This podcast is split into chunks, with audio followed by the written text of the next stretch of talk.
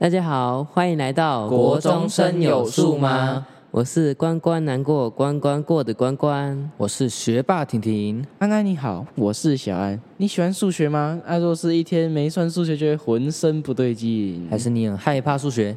一看到数学就想要赶紧拔腿就跑？不用担心，我们会用轻松的方式来为您说数学、讲故事，保证不会有任何脑细胞受到残害。那我们就准备开始吧。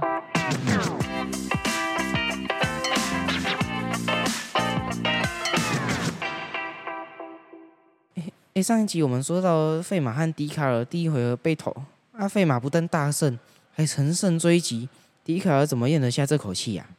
当然是咽不下啊！他正提笔准备要反击的时候，费马的下一拳又来了。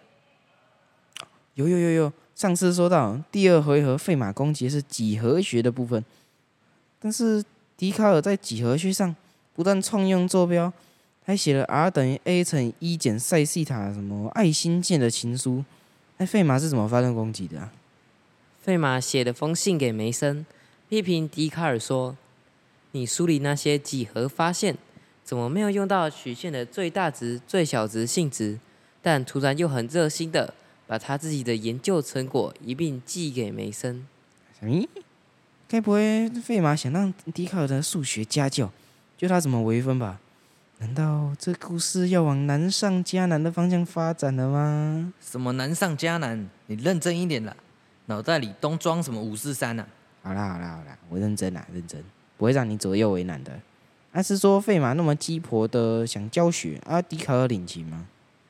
大数学家笛卡尔当然是气扑扑的回应：你那些用切线来求最大值、最小值的方法，根本是运气好才算对的。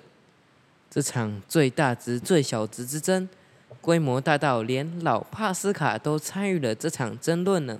老帕斯卡，他跟天才少年帕斯卡有什么关系呀？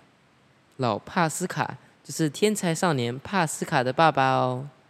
除了老帕斯卡，笛卡尔还拉了梅森学院里的数学家迪沙格来担任裁判。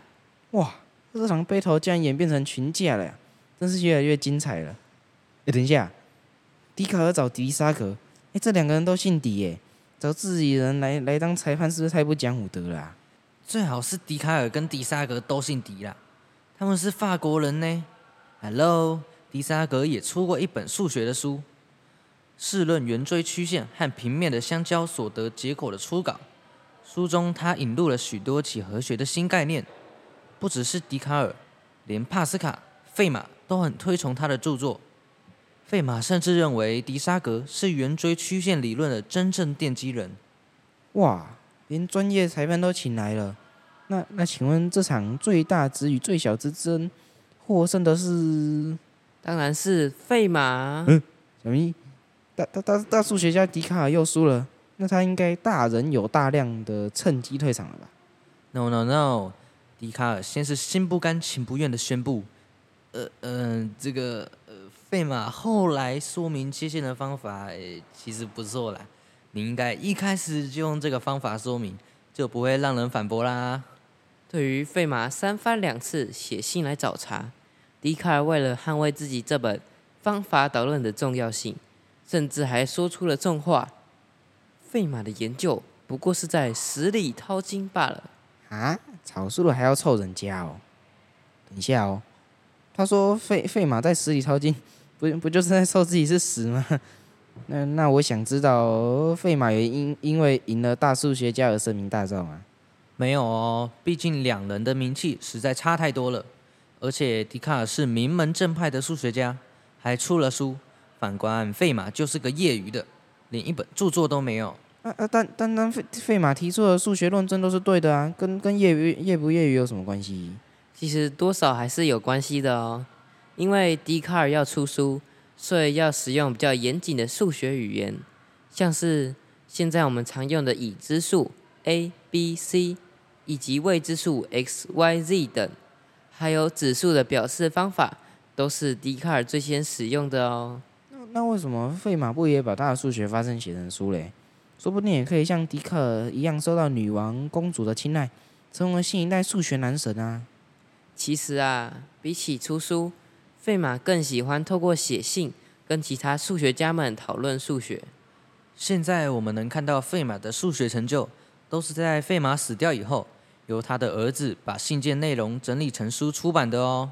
哦，所以我们才有机会看到 a 的 n 次方加 b 的 n 次方等于 c 的 n 次方这个费马最后定理啊。没有错，费马最后定理是由费马提出的，但却不是费马自己证明出来的哦。啊，我知道，我知道，费马在信纸上提出这个定理之后，在旁边的小空白处写下：“我已经得到这个定理的证明，但是这里的空间不够我写，就先不写下来喽。”哇，比起业余数学家之王，我更想尊称他一声干话大王哎。说到讲干话，我记得笛卡尔也有一句名言：“我思故我在。我吃故我在，很实在啊。人不吃就会饿死，那怎么会是干话嘞？”好一个我吃故我在！笛卡尔的哲学思想居然被你这个吃货玷污啦！我哲哲哲学思想，笛卡尔不是在跟费马背头吗？怎么又变成哲学家嘞？那到底是要多厉害啊？笛卡尔在与费马 battle 之后，两人还是陆陆续续吵了二十年。在这段期间，笛卡尔把重心慢慢转移到哲学，还写了关于哲学的书。我思故我在，就是在书中提出来的哦。嗯，两人竟然这样相爱相杀，吵了二十年。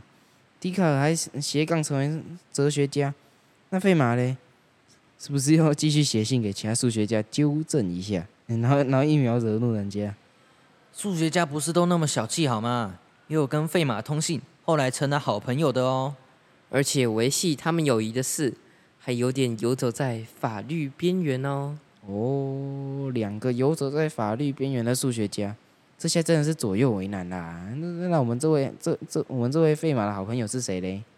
就是我们的天才少年帕斯卡。天才少年，居然能从我们学霸口中说出天才，这个帕斯卡到底是有多厉害啊？他在十二岁的时候就能证明三角形的内角和是一百八十度哦。十二岁，那不就才小学六年级？他怎么证明的啊？帕斯卡先是发现直角三角形的内角和是一百八十度，因为只要把一个长方形的对角线切开，就会得到两个一样的直角三角形。